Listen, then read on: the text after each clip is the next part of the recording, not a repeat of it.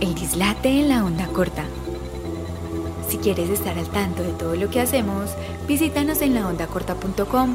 También puedes seguirnos en Facebook, Instagram y Twitter como arroba la onda corta y suscribirte a nuestros canales de Twitch y YouTube. Bienvenidos de nuevo a un episodio más de El Dislate de la Onda Corta. Nosotros estamos en el segundo piso de la tienda de discos Surco Records aquí en Medellín, en toda la 33. Yo hoy me encuentro con un señor que es ingeniero. Ingeniero. Duro, duro, duro tener que representar ese gremio, hermano. es ciclista. Eh, amateur, aficionado, apasionado. Músico. Esa sí es como más mi vocación. Cantante. También en peliculado. Productor. Empírico, hecho en la calle. Romántico. Uf, desde chiquito. Lelo, ¿cómo estás? Bien, bien, contento de estar acá con vos. Sí, ¿cómo va la vida? Hombre, por fortuna bien, marchando, en orden, con mucha cosa mm, en curso y no emocionado como con todo eso pues que, que está pasando en este momento en mi vida. Porque uno tiene una banda que se llama Cascos Azules y termina siendo algo como popcorn. Pero yo nunca toqué en una banda que se llama Cascos Azules. Yo sé. Em, pero sí te puedo decir por qué terminé tocando en una banda que se llama Popcorn. Em, desde el colegio a mí me gustó mucho el rock and roll y digamos que mi primer amor, obtuve como dos amores musicales de adolescente, pues que fue como el thrash metal. O sea, yo escuché el Kill Em All y el eh, Season in the Abyss de Slayer. Y eso fue una cosa pues que me hizo cortocircuito. Y al mismo tiempo escuché cosas como NoFX, Bar Religion. Entonces yo, en ese estamos hablando de principios de los noventas, más o menos. Y en ese entonces conseguir una guitarra eléctrica pues era bien difícil. Entonces, pues digamos que había ah, justo por aquí, yo no me acuerdo a qué altura, la 33, había una tienda de Yamaha. Ahí conseguí mi primera guitarra eléctrica y mm, conté con otros locos allá en el colegio y hicimos una banda que se llamaba Estado Legal. Ah, Estado Legal, sí, ve, yo casco, Cascos Azules era de quién. Yo Pero esa era otra, sí, sí, sí, sí. Em, Estado Legal eh, fue una banda pues llena de irreverencia, pues adolescente. Em, grabamos algunos cassettes. Fue una época brutal porque fue como mi primera mi primer acercamiento con la música y la música pues desde el punk, ¿sí o qué? Yo viví, siempre he vivido como una dualidad porque pues también desde niño mi papá me mostraba Felipe Pirela, Roberto Ledesma, todos estos boleros, me mostraba tangos y me decía, escucha estas letras, qué cosas tan hermosas, que no sé qué. Y yo también siempre he tenido ese lado romanticón. Entonces como que en estado legal yo empecé a fusionar un poco eso. Y bueno, la banda duró hasta que, hasta que nos graduamos. Y ya uno después del, del colegio, como bueno, ¿y la vida ya qué? Entonces en ese momento aparecieron otras personas y conformamos Popcorn, que fue para mí fue como un estado legal 2.0, pues, porque incluso las primeras canciones de Popcorn fueron como las últimas que se empezaron a montar con estado legal. Y pues ya estado legal, eh, Popcorn desarrolló su propia identidad, su propio sonido y su cosa. Ya fueron otras épocas, los 2000 y Popcorn se llamó así porque en los ensayos comíamos crispetas y éramos así como que, bueno, ¿cómo nos ponemos? Comiendo crispetas y bueno, así se quedó. Y ya muy difícil cambiar ese nombre. Sí, más bien. Ustedes llegan como en, en, un, en un momento en el que la ola iba subiendo. El rock and roll de Medellín estaban diciendo que se estaba muriendo, como, como en ese momento que todo el mundo dice que el rock and roll de Medellín se está muriendo y ese de rock and roll allá abajo palpitando. Y a ustedes los coge esa ola y ¡pum! ¿Cómo, cómo, cómo, cómo sentiste vos eso? O sea, como el, el vivir esa situación de ¿Vos en algún momento dijiste yo voy a estar montado en tarimas tocándole a miles de personas? ¿O fue algo como ¿qué pasó? Parce, ve, em, todo eso fue muy... Eh, de las cosas que nos pasaron las buscamos, pues porque es que literalmente yo estaba estudiando ingeniería eléctrica, los otros compañeros de la banda también estaban estudiando ingeniería eh, de sistemas, ingeniería informática, o sea, éramos ingenieros y nuestro hobby era tocar, ¿sí o qué? Em, casi que todos mis amigos les gustaba era jugar fútbol, rumbear, tomar trago, a mí me gustaba era quedarme en la casa tocando y los fines de semana era para ensayar con la banda. Y en, ese entonces era muy fácil organizar un concierto. Hoy en día es más complicado, pero en ese entonces vos no tenías que contratar seguros, ni ambulancias, ni un montón de cosas que hoy en, en día exigen. Entonces, habíamos muchas bandas en ese mismo plan, pues que éramos personas sin pretensiones de nada, que nuestro hobby era parchar y tocar, todos soñábamos con las bandas gringas que nos gustaban. Em, y cada fin de semana alguno organizaba un toque y, los invitaba a todos los otros. Y eso se empezó a volver como una bolita de nieve, pero ninguno era como consciente de lo que estaba pasando. O sea, para nosotros simplemente era como, ve, hoy vino más gente como al concierto. Y empezaban a pasar cositas, pero uno como que pues uno literalmente se reseteaba el lunes para la universidad, trin, toda la semana ingeniero, pues estudiante, fin de semana a tocar, tan.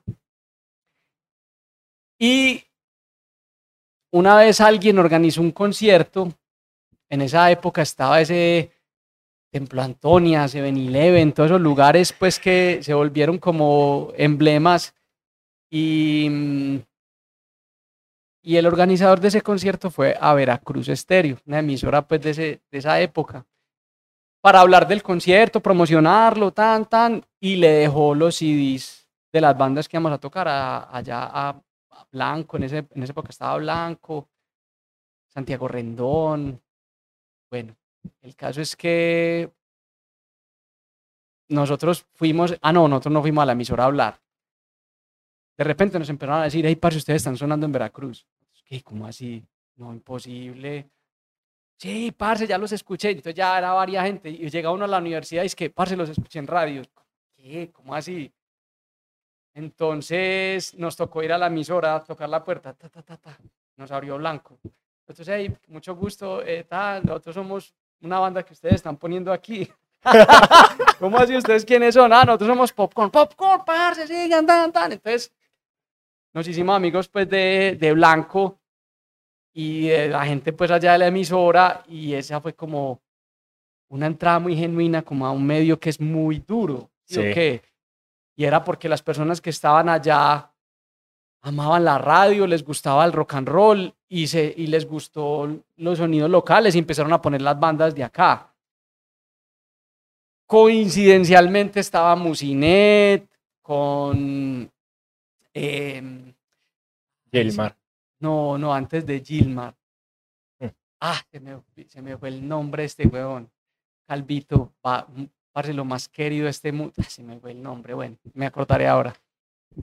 Parce, entonces las bandas también, hey, ¿cómo así? Vengan para acá. Entonces había, entonces vamos a Musina y pues, pucha, hay que hacer videos.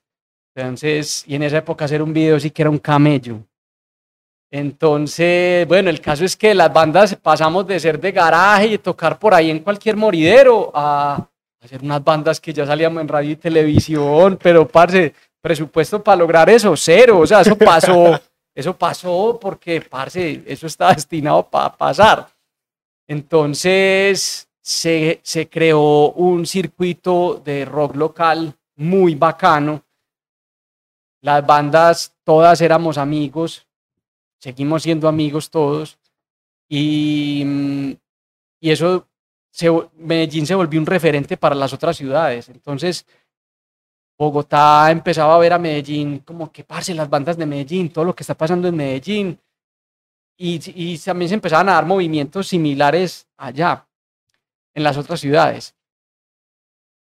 de repente, pues eso se creció hasta un punto muy grande, pero siento yo que todo, todo de alguna manera lo sostenían esos medios tradicionales y cuando eso se empezó allá a disolver, toda esa gran construcción que había, también empezó y todo se vino al piso. Entonces, pues fue una época muy brutal que permitió muchas cosas y, nos expuso a mucha gente. Fue una cosa muy bacana. A vos fue ese, ese momento y, esa, y ese pico el que te llevó a decir, no, lo mío es la música, dejo la ingeniería, aquí está el cartón y me voy? ¿O qué? Pues em, sí, pero no exclusivamente. Pues digamos que yo toco guitarra y canto desde los siete años. Mm, para mí la música siempre ha hecho parte de mi vida y ha sido muy curioso porque pues yo en algún momento fui profesor y tuve muchos alumnos que particularmente eran niños de 10, 12, 15 años y era muy curioso ver que cuando llegaban como a cierta edad y a ciertas como a ciertas gomas o empezaban a callejear más dejaban la guitarra entonces se salían de clases. Y yo pensaba, yo, parce, yo nunca me salí. O sea, yo me engomé con el skate, pero para mí era la guitarra. Yo hacía cualquier otra actividad, pero la guitarra siempre. Entonces, la guitarra siempre fue parte de mi vida. Em, haber vivido esos años y esas, esas experiencias con popcorn sí me acercaron mucho más a lo que podría ser un músico profesional pero nunca estaba en mis lista de deseos, pues yo quiero ser músico, dedicarme a la música, pero ya cuando yo me gradúo de la universidad y mm, empiezo a trabajar en una empresa, ya mis intenciones, o sea, mi vida se estaba yendo por un precipicio, porque yo literalmente, pues yo me levantaba muy temprano en la mañana, la oficina era al otro lado de la ciudad y mm, regresaba ya casi en la noche a la casa, entonces yo dejé de tocar, dejé de componer y eran los, los muchachos de la banda, hey, huevón, compone pues, hagamos otro disco y yo no, parce, yo no, yo quiero dormir y descansar. Y yo me empecé a cuestionar, bueno, ¿yo para dónde voy? Y yo dije, no, parce, definitivamente, si yo no intento algo con la música ya en este momento, después va a ser más difícil. Entonces, eh, después de un año de trabajar como ingeniero, renuncié y ahí sí me tiré fue al vacío literal. Y aquí estamos. No, no, no, no morimos en el intento. Vos tenés una cosa, y es que en toda esa ola y en todo ese momento en el que el rock local tuvo, tuvo ese, llamémoslo, momento de fama, yo conocía Popcorn por, eso, por esa situación, pues yo escuchaba Veracruz Estéreo y a mí me, me llega Popcorn por ahí.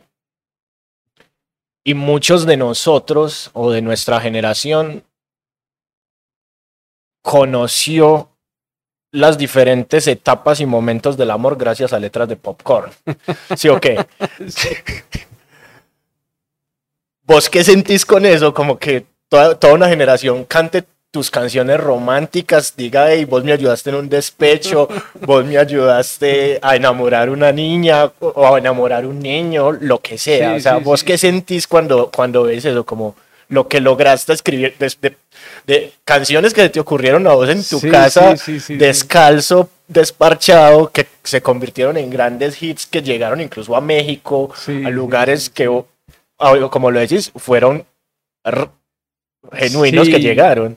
Parce, pues para mí es como una cosa demasiado eh, surreal, creo que es la palabra, porque es que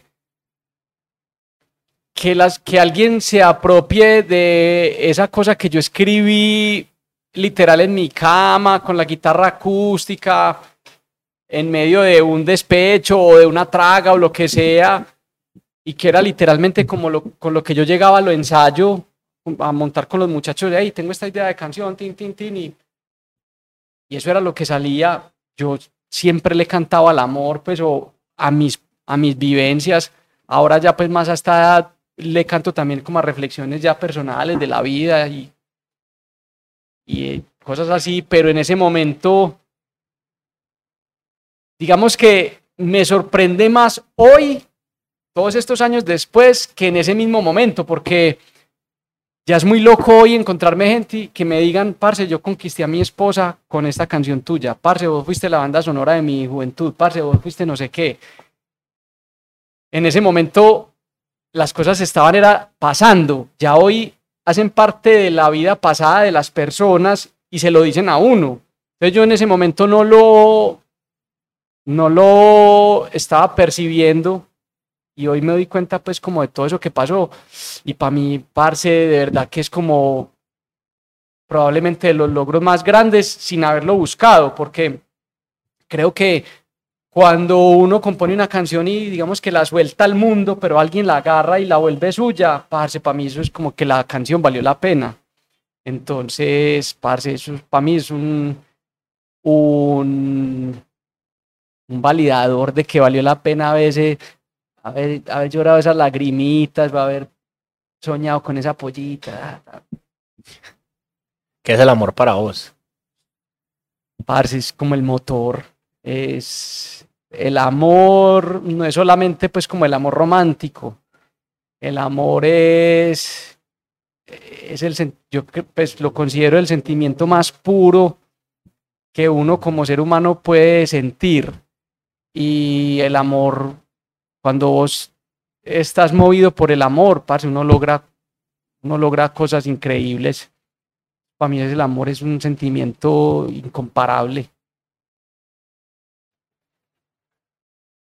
Vos tomaste una decisión en algún momento de la vida y es que no sé si fue que Popcorn se quedó quieto o habían canciones tuyas que no cabían en Popcorn y te lanzaste como solista. ¿Cómo tomó uno esa decisión?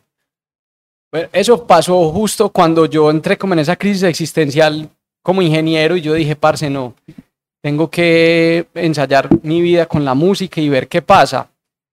Entonces, pues yo tomé esa decisión sin esperar que mis compañeros de la banda tomaran la misma decisión. Ellos no, sus vidas no estaban preparadas para tomar una decisión como la que yo tomé. Entonces, pues pasamos a ser una banda de tres ingenieros a ser de dos ingenieros y un desempleado. un desempleado soñador y, y entonces yo les dije, listo, no, pues sigamos con la banda normal, pero como ya tengo todo el tiempo para mí, yo voy a empezar a componer unas cositas también para mí, pues de ese otro lado que también siempre creció desde que conocí a Slayer, era, era Slayer y Ricardo Montaner, ese era pues como mi, mi Jin Yang. Entonces, eh, tuve ya el tiempo, el espacio, la calma y todo para empezar a componer las canciones que se volvieron en mi primer disco, pero paralelamente existió Popcorn. Pero ya era un Popcorn en otras condiciones, porque ya nos habíamos graduado de la universidad, los, todos estábamos trabajando, ya la disponibilidad de tiempo, pues Juan Luis, el bajista de ese momento, ya tenía, no me acuerdo si era un, pues un hijo sí fijo tenía, pero no me acuerdo si el segundo ya había nacido. Entonces, eh, digamos que ya las condiciones para hacer que la banda tuviera la misma actividad que había tenido sus años anteriores era distinta. Entonces ahí fue que nació esa aventura mía. Pero no es la única. Después llegó Volta y ahí sí todo se...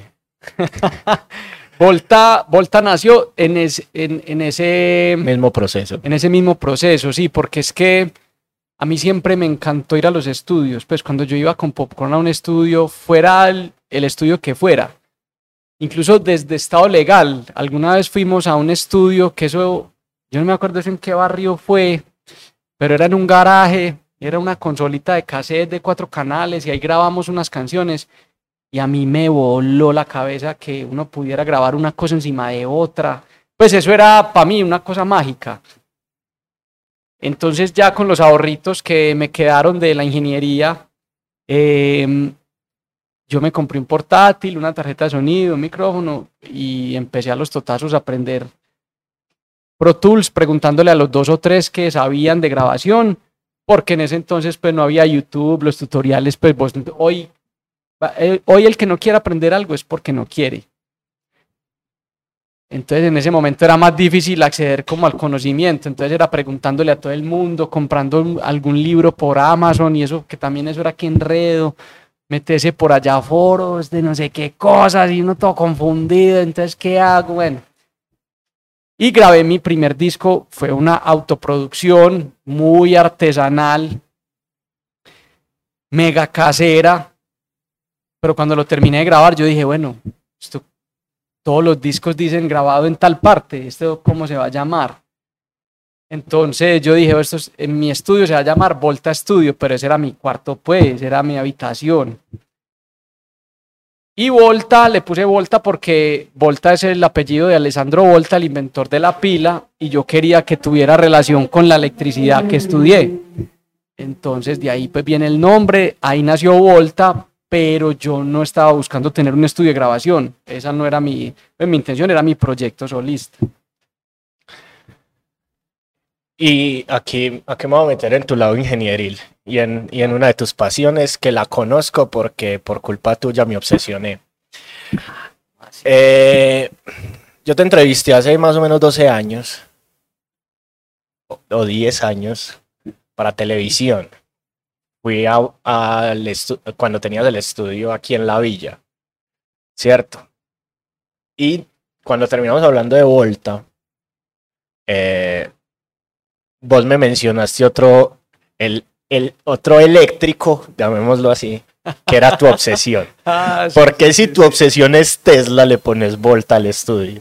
Parce, yo en esa época busqué Tesla, había un estudio que se llamaba Tesla en Estados Unidos pero no encontré ninguno que se llamaba, pues después de yo pensar muchas ideas, yo, le quería poner Tesla o algo relacionado con Tesla, pero mm, me encontré un estudio en Estados Unidos y yo no sé yo por qué en ese momento lo consideré un impedimento. Yo dije, no, parce, ¿cómo así? Entonces yo dije, no, tengo que pensar otro nombre y de ahí nació pues como después de mucho pensar, Volta y y ha sido una nota, pues, pues me siento ya una conexión muy tesa con esa palabra. ¿Y Tesla? ¿Dónde queda? No, Tesla es, parce, va a decir una mañeza, el que electrifica mi corazón. no, Tesla, yo descubrí a Tesla cuando estaba en el segundo semestre de la universidad y conocer la historia de ese man yo me enloquecí, yo, uy, parce, ¿quién es este científico? ¿Por qué nadie lo conoce? Porque aquí en la universidad no me lo han mencionado.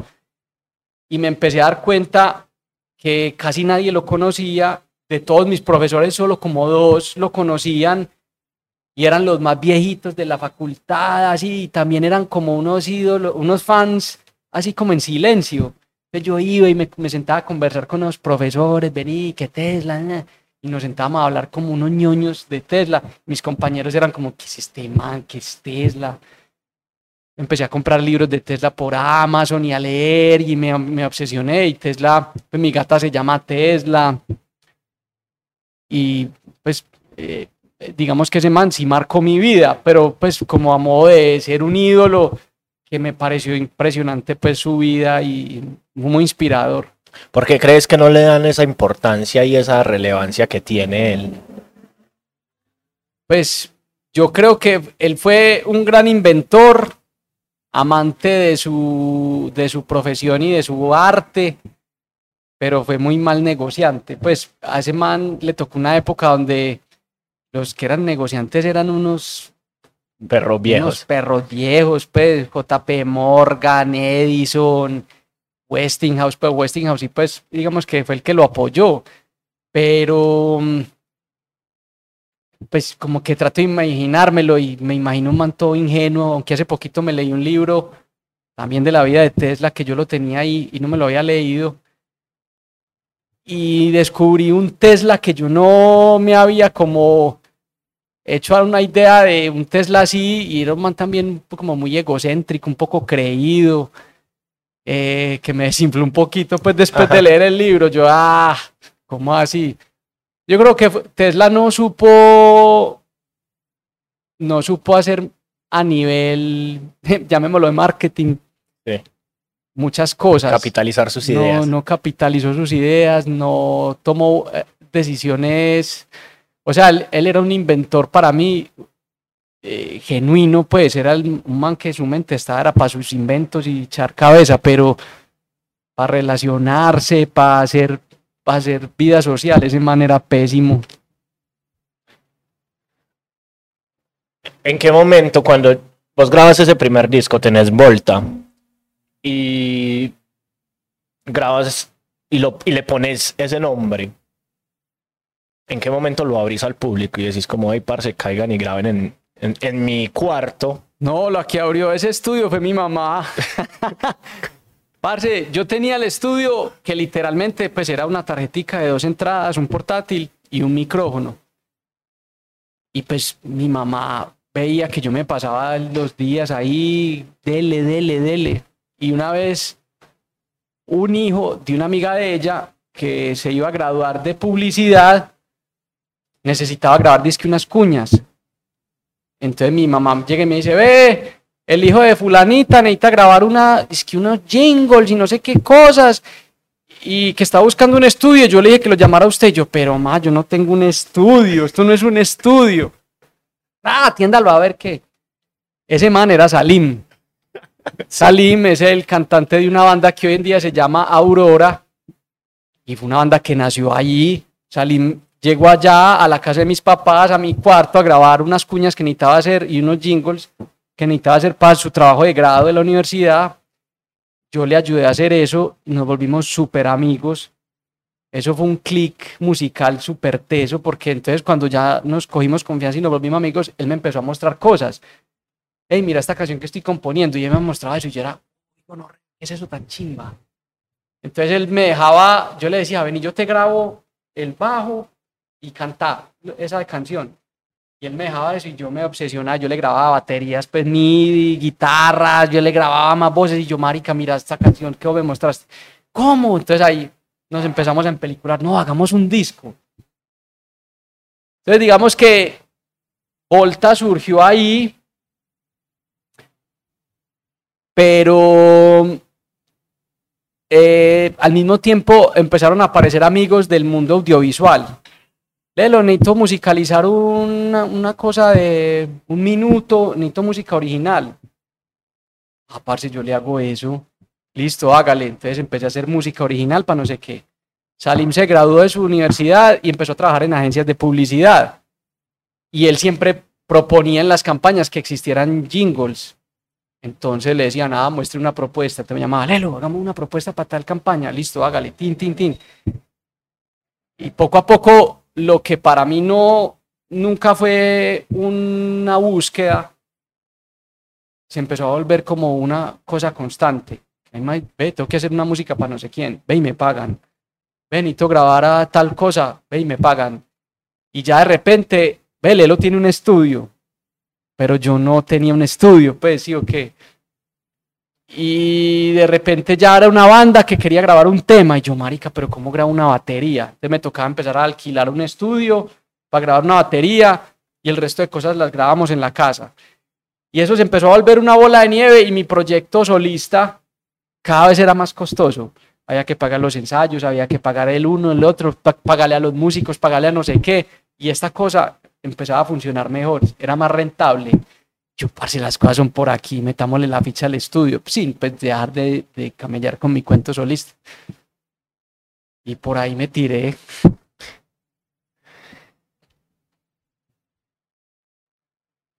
Y llegan las crisis. Mencionaste las crisis ahorita al principio. Entonces tuviste una crisis que te llevó a decir, no, yo no estoy para la ingeniería, renuncio a una empresa, eh, me voy a dedicar a la música, voy a montar un estudio, voy a montar mi proyecto solista, me voy a lanzar al agua. Es al revés. ¿Cómo convive uno con la crisis? Qué gran pregunta, hermano.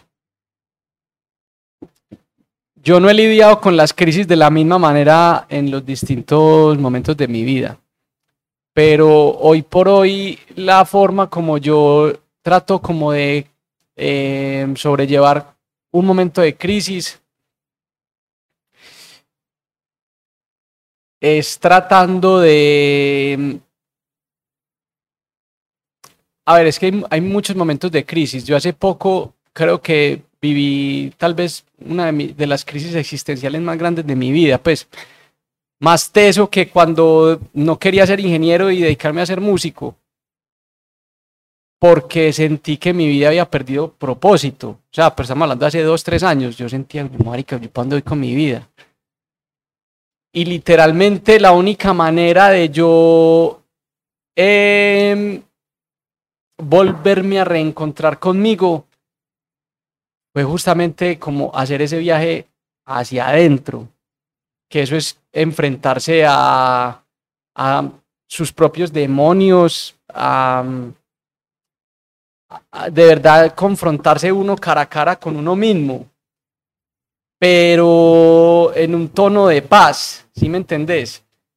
Em,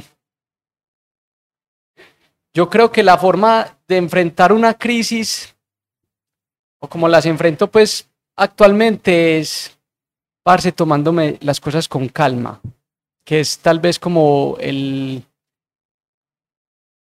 el ejercicio más difícil de hacer, pero cuando uno va viviendo pequeñas crisis y uno entiende, parce, estoy en una crisis y uno lo identifica y lo acepta, parce, analicemos qué lo que está pasando con calma, no tomemos ninguna decisión, porque si algo he aprendido es que ni en los momentos más emocionantes ni en los momentos más abajo es, es, es sano tomar decisiones Simplemente, parce, tomémonosla con calma, dejemos que las cosas vayan fluyendo, vayan pasando. Y creo que así me ha funcionado, pues no pelear contra lo que esté pasando, es simplemente que las cosas pasen. ¿Cómo saber uno cuándo llega la calma? ¿Cómo identificarla? Cuando uno se levanta un día por la mañana y de repente eso que antes se sentía mal se empieza a sentir bien. Y creo que eso es producto de las pequeñas decisiones que vas tomando alrededor de tratar de solucionar tus problemas. Cuando tenés un problema, literalmente te estás saliendo de tu zona de confort. Yo hay veces creo que cuando se sobrepasa ese límite de la zona de confort, y estás en total disconfort, se dice. De alguna manera estás extendiendo los horizontes de tu zona de confort, o sea, estás haciendo más grande tu zona de confort, porque aprendes a estar cómodo con otras cosas que antes te incomodaban. Entonces, la calma se siente cuando lo que te incomodaba de repente ya no te incomoda. Wow. Hace un tiempo yo voy a seguir aquí haciendo memoria de cosas. Hace un, un año, ay, ay, ay, hace un año te entrevisté. Epo, ¿cuántas veces, Pars? Te he entrevistado. Esta, esta es la tercera vez que te entrevisto, pero en todas han sido para cosas diferentes. Te, entre, te entrevisté hace un año para hablar de gritar. Sí, perdón. Y me dijiste, que no eras capaz de gritar. ¿Cómo grita uno en un momento de crisis sin saber gritar?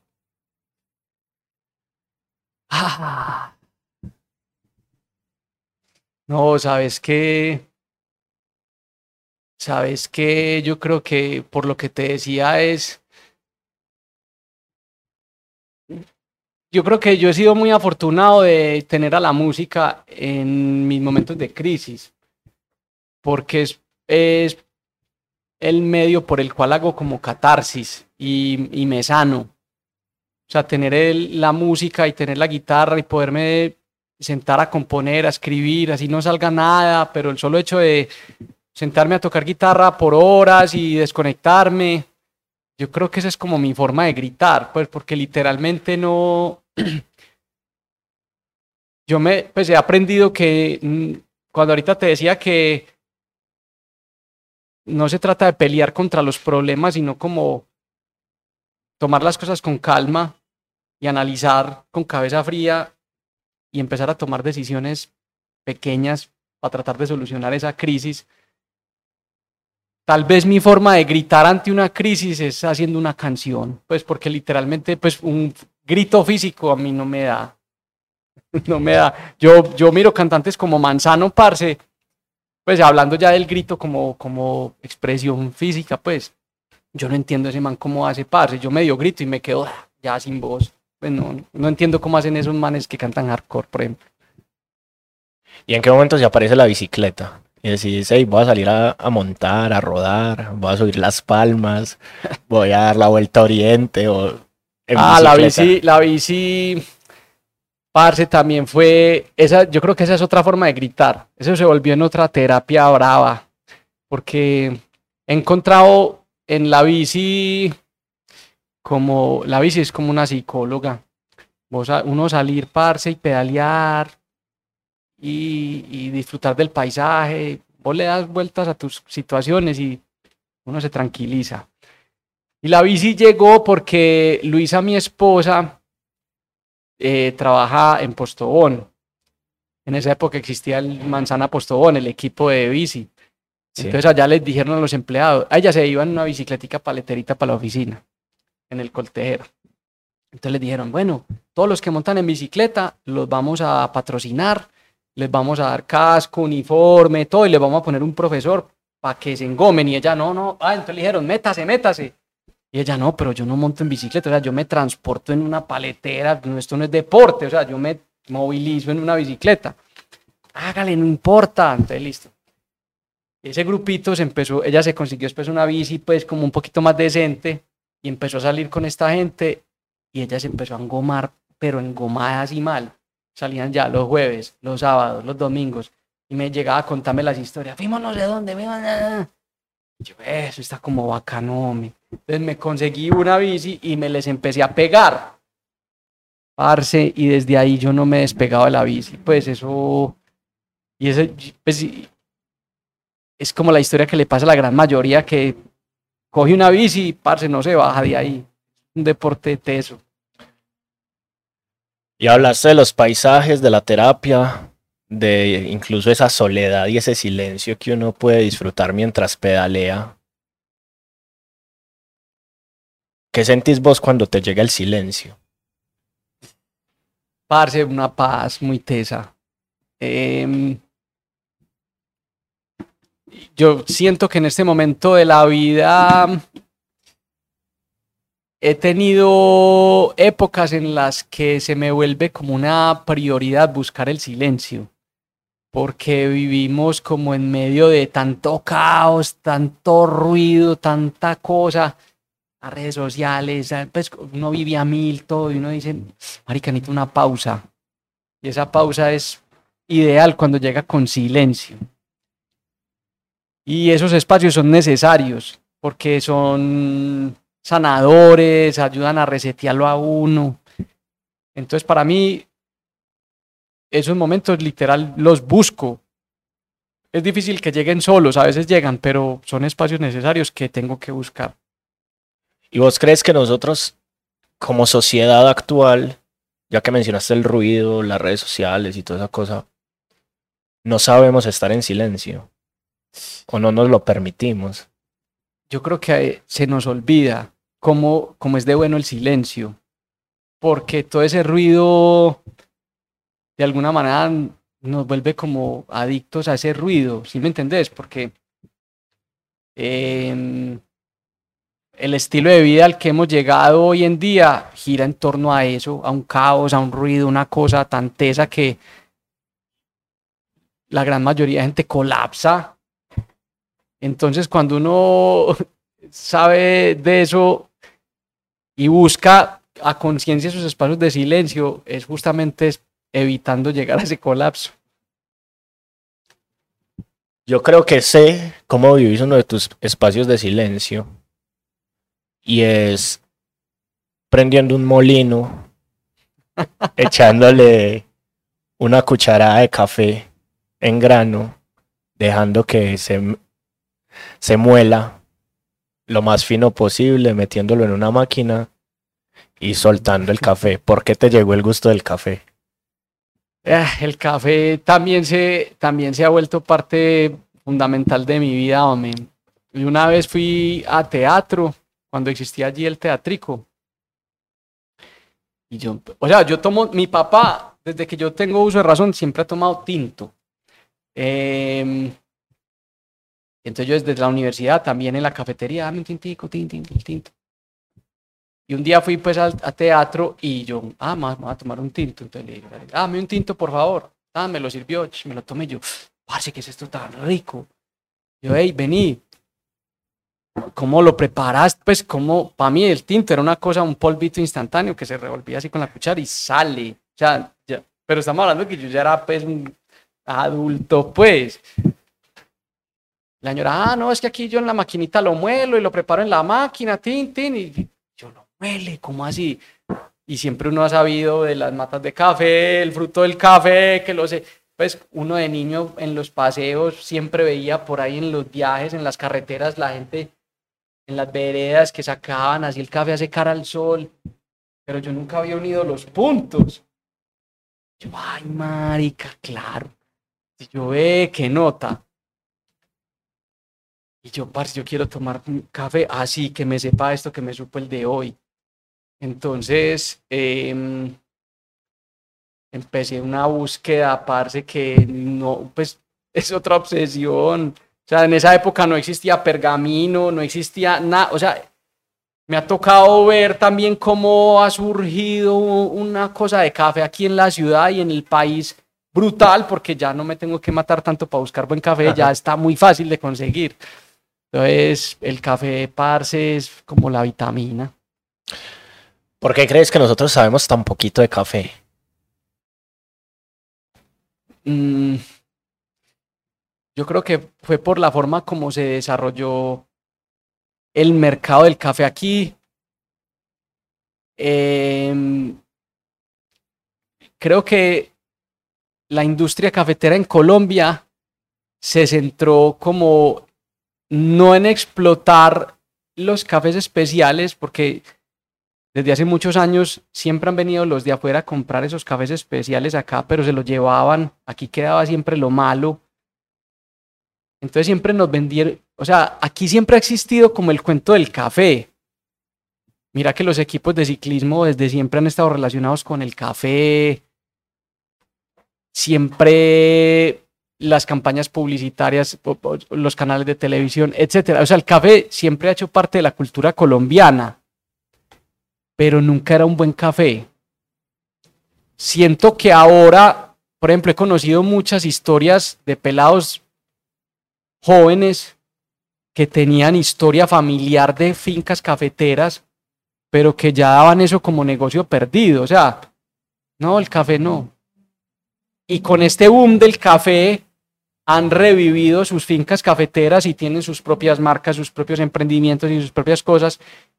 Y eso es una historia que he visto en muchas personas que yo creo que ha permitido que haya este nuevo boom de cafés especiales y pues que podamos estar disfrutando de un buen café y cuando vos encontrás una persona, yo siento que el café despierta las mismas pasiones como el ciclismo, o sea, si yo me tomo un buen café, yo te digo a vos, parce, tómate un buen café, yo a la gente le trato de decir que tome un buen café para mí no hay nada más emocionante que vaya un man al estudio, porque allá es sagrado. O sea, vos llegas a mi estudio y lo primero que te hago es un café. No, no, Lelo, lo chiquito que yo no tomo café. Se lo tomo y, se quedó más. Es que, huevón, este sabe súper aromático, eso no sabe a café. Entonces, para mí es muy bacano también darme cuenta que es que la gente tiene un concepto del café que no es. ¿Cómo, cómo nos sembraron eso? Pues, ¿cómo se popularizó eso? Yo digo que fue porque, parce, nunca, nunca se quedó el buen café acá, siempre era todo eso para afuera. Estoy hablando mucho, sí, ¿qué? Es el objetivo. Ah, bueno. Qué pereza. Hace 15 días traje a Alejo Mejía y estaba igual. No, estaba hablando mucho. Y ese, y ese que no se calla, pues. Ah, pero... no, una enciclopedia, güey. Entonces, todo bien. ¿Cuántas bandas han pasado por Volta? Hmm. Parce, justo estaba como organizando esa base de datos, no, no he terminado, pero ya son, ya son por ahí 12, 12, 13 años de estar camellando. Y hay una, hay una cantidad considerable bacana. Yo voy a decir algo, y me voy a atrever a decirlo acá, y es que vos le presentaste Alcolíricos a mucha gente que hoy es fan de Alcolíricos. Ah, ¿Por qué se te ocurrió o en qué momento dijiste, me voy a meter a hacer una colaboración con unos raperos? Parce, ve, yo no sé yo por qué, cuando estábamos haciendo ese disco de drama y acción, yo quería hacer como alguna fusión con otro género. Pero yo no sabía qué género, yo no sabía bien qué. Y por esa época yo le estaba dando clases de técnica vocal a ellos, a Gambetta y a Castro.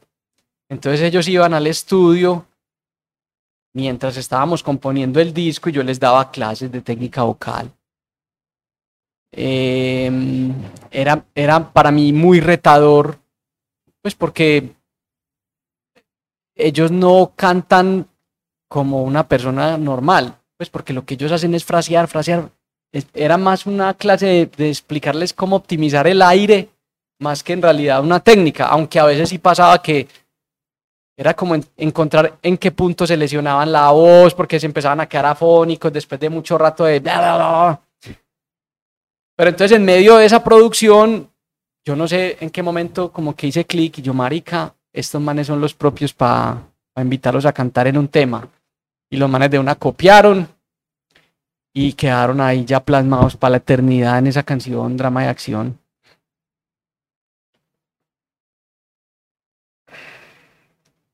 Las crisis, la salud mental, tener un estudio, encontrar la manera de publicitar ese estudio, publicitarlo haciendo contenido, que es lo que dice todo el mundo, que es lo que hay que hacer hoy en día. ¿En qué momento dijiste, voy a empezar a actuar mi contenido y voy a generar sketches donde la gente se quede con algo? ¿Cuándo dijiste, parce, voy a hacerlo? ¿O por qué voy a hacerlo? Ve, yo creo que yo, las redes sociales, para mí han sido una batalla de muchos años. Porque como a la gran mayoría de las personas de, más, de, mi edad,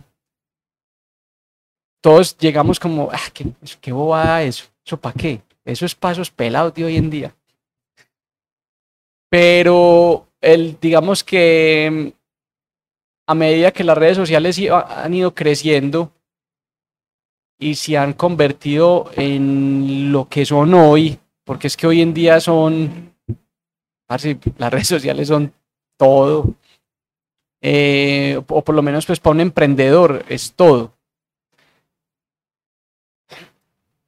Ve, a mí, por cosas de la vida, terminé trabajando en la creación de contenidos de otras personas, de otras marcas. Pero netamente como en la creación, pues como ayudándoles con fotografía, video, cosas de esas. Y me empezaba a dar cuenta de cómo lo estructuraban, cómo lo pensaban. Y me empecé a pelicular y yo, marica, esto es una herramienta súper tesa. Tengo que, tengo que ponerme las pilas porque de verdad el- estas redes sociales son mi, son mi carta de presentación. Y no solo mi carta de presentación, sino como mi vehículo por el cual puedo volverme eh, más cercano con las personas. Puedo lograr que la gente se interese en mi trabajo, en mi arte, en mi música, en mis cosas. O sea, desde cualquier punto de vista, para mí las redes sociales son una herramienta de difusión de lo que hago, de lo que pienso, de lo que vivo. Y yo creo que ese clic lo tuve este año, literal, como en febrero, marzo. Me empecé como a empelicular a echarle cabeza a eso, a ver cómo lo organizaba mejor. Y este ha sido un año muy bacano, pues, con las redes. Para mí son un reto entretenido, porque ya no... Eso, eso de que, nah, qué pereza para esos pelados. No, a mí ya, a, a mí me apasiona hacer contenido. Y se me vuelve un reto pensar, ¿qué voy a hacer esta semana? ¿Qué voy- ¿Cómo cuento esto? ¿Cómo cuento aquello? Ve, tan, tengo este proyecto, ¿cómo lo cuento? Y es muy retador, porque hay veces uno sí tiene ideas y hay otras veces que uno no tiene, no se le ocurre a uno nada. ¿Y por qué hablar de salud mental? Ah, pues huevón, porque es que esa batalla interna la llevamos todos. Y mm, yo me también entendí que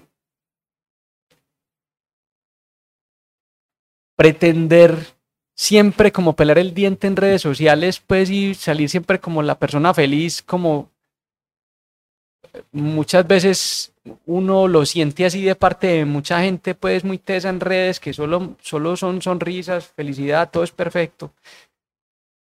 Yo en algún momento dije, no, marica, es que así como muestro y comparto mi alegría y mis cosas, también tengo mis momentos de bajón, pues que me bajoneo, me siento triste, me cuestiono, me amanezco desmotivado. ¿Y por qué no hacer una publicación de eso? Entonces, he incluido cosas de reflexiones personales de ese tipo de emociones también. Y ha sido muy interesante encontrar que las personas valoran mucho eso, porque muchas personas batallan solas con esas situaciones y encontrar que personas que hacemos público ese tipo de, de, emociones, como que generamos un, como un alivio, como que pase, no estoy solo, no, yo no soy el único. Incluso a mí también me da tranquilidad saber que no soy el único que siente esas cosas, porque muchas veces yo me, parce, me levanto y es un día que yo digo, no quiero hacer ni chimba, hoy no quiero hacer nada, y publico de alguna manera esa sensación y mucha gente me escribe, parce, a mí también me pasa, a mí también me pasa, tan bueno, parce, no, no me pasa solo a mí, bacano. Entonces también le da a uno tranquilidad a eso. Bueno, pensé que estaba loco, ¿no? Eso le nos pasa a todos. ¿Qué es lo otro del Elo? Lo otro del Elo. Parce, el otro del Elo es un espacio que mm, nació pues como a raíz de otro amor que es la fotografía digamos que en algún, yo creo que eso también, la fotografía fue producto de la fusión de tener una mente de ingeniero y de artista. Porque mm, en el momento en que yo quería tener una cámara, yo la quería tener era para los paseos, porque los celulares no tenían las cámaras que, tienen, que hoy en día tienen. Si, si en ese momento ya las cámaras de los celulares hubieran sido lo que son hoy en día, yo no hubiera terminado metido en fotografía, porque un celular hubiera hecho ya su trabajo. Pero en ese momento, entonces yo listo, busqué una camarita, Mercado Libre, tan, tan, y entonces ya teníais que el modo manual, el modo automático, pero yo la la chimba automático, no, yo quiero tomarla yo. le preguntaba a los amigos fotógrafos, hey, vení, ¿qué significa esto? ¿Qué es esto? ¿Qué es aquello? Tin, tin, tin, tin y me cabroneaba que unas fotos me quedaban bien y otras no. Entonces empecé a entender, ah, es por eso, es que la luz, es que el tiempo, es que la cosa, y yo ve, y eso es como el audio. Entonces empecé a encontrar como un paralelismo entre el audio y la fotografía, que al final son dos fenómenos ondulatorios. Uno son las ondas del sonido, el otro son las ondas de la luz. Y yo, marica, entonces el conversor análogo digital es como el sensor de la cámara y el no sé qué es como el micrófono. Y yo me, y enloquecí. Y yo, parce, qué chimba la fotografía. Y en ese proceso también yo decía, uy, cuando estoy editando una foto es como cuando estoy mezclando una canción. Mi ñoño ingeniero eh, se empezó a apasionar con una nueva expresión artística y empecé a darme cuenta que habían cosas que me gustaba fotografiar, las personas, me gustaba el retrato, y empecé a pulir poco a poco como la cosa, mejoré la cámara, tin, tin, y hoy en día la fotografía también hace parte como de mi vida. Vamos a ir cerrando. Te voy a hacer una pregunta después de una crisis, después de sentir que no tenemos propósito. ¿Con qué soñas ahora? Mm, buena pregunta. Parce, ve, sueño con vivir en el campo. Un poquito más cerquita a ese silencio del que estamos hablando ahora. Eh, sueño con sacar adelante unos proyectos que tengo en Volta, que están pues como en este momento en una etapa muy temprana, pues que todavía yo no los he contado ni nada, pero eventualmente pues los haré como públicos, que, que me tienen muy entusiasmado. Sueño con seguir haciendo discos hasta viejito, pues sueño con tocar hasta muy viejo, hasta que físicamente pueda hacerlo pues Em, sueño con aprender de panadería. Y nada, me imagino una vida tranquila, pero, pero con el rock and roll siempre. ¿En qué está Popcorn ahora? Uf, Popcorn está en un momento súper interesante. Em, hace un año y medio o algo, pues, después de pandemia, yo como que después de pandemia no sé medir el tiempo. Sí.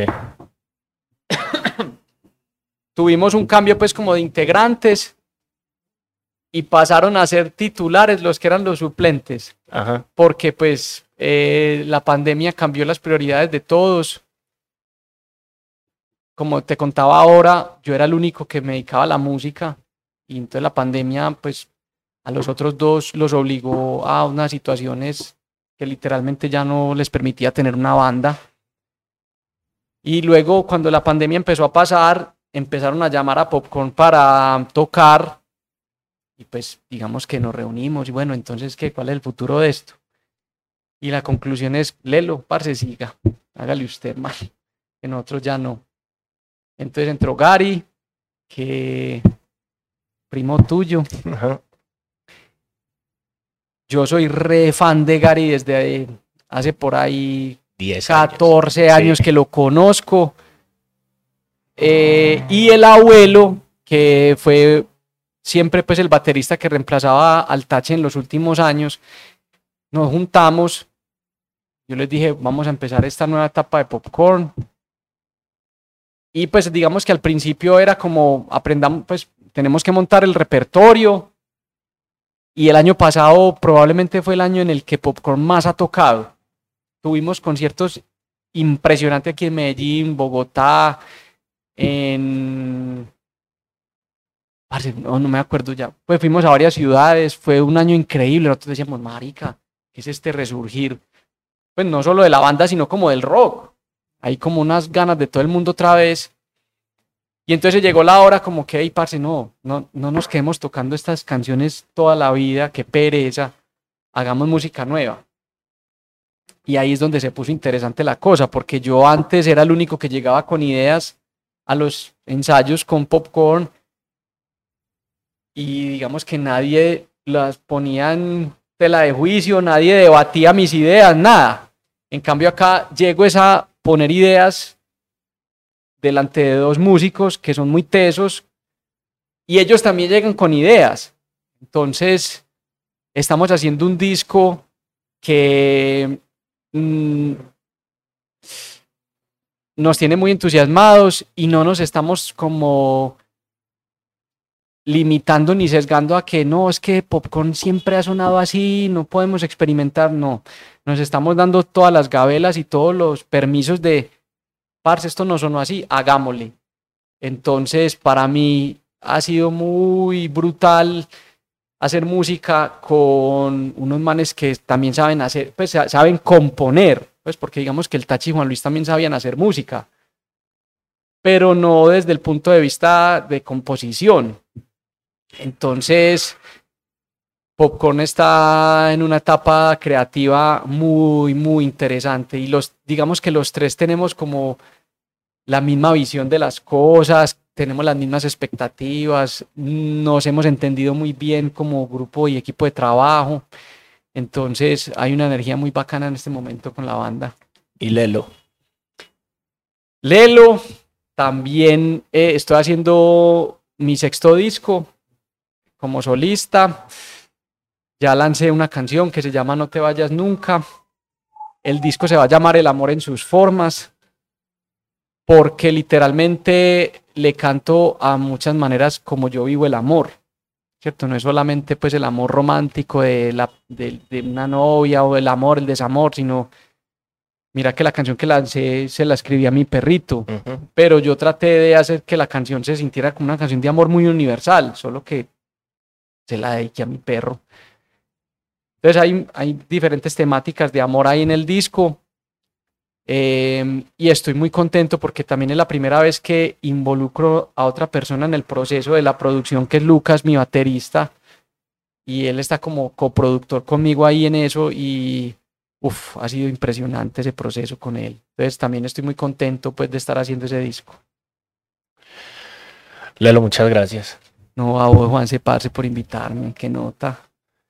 Esto fue el dislate de la onda corta. Síganos en todas las redes sociales. Eh, nos encuentra en todas las plataformas de audio, en Amazon Music, en Spotify, en Deezer, en Google Podcast, en Apple Music. Todavía nos estamos demorando porque Apple es muy cansón. Pero todo bien. Eh, nos vemos en las calles. Un abrazo.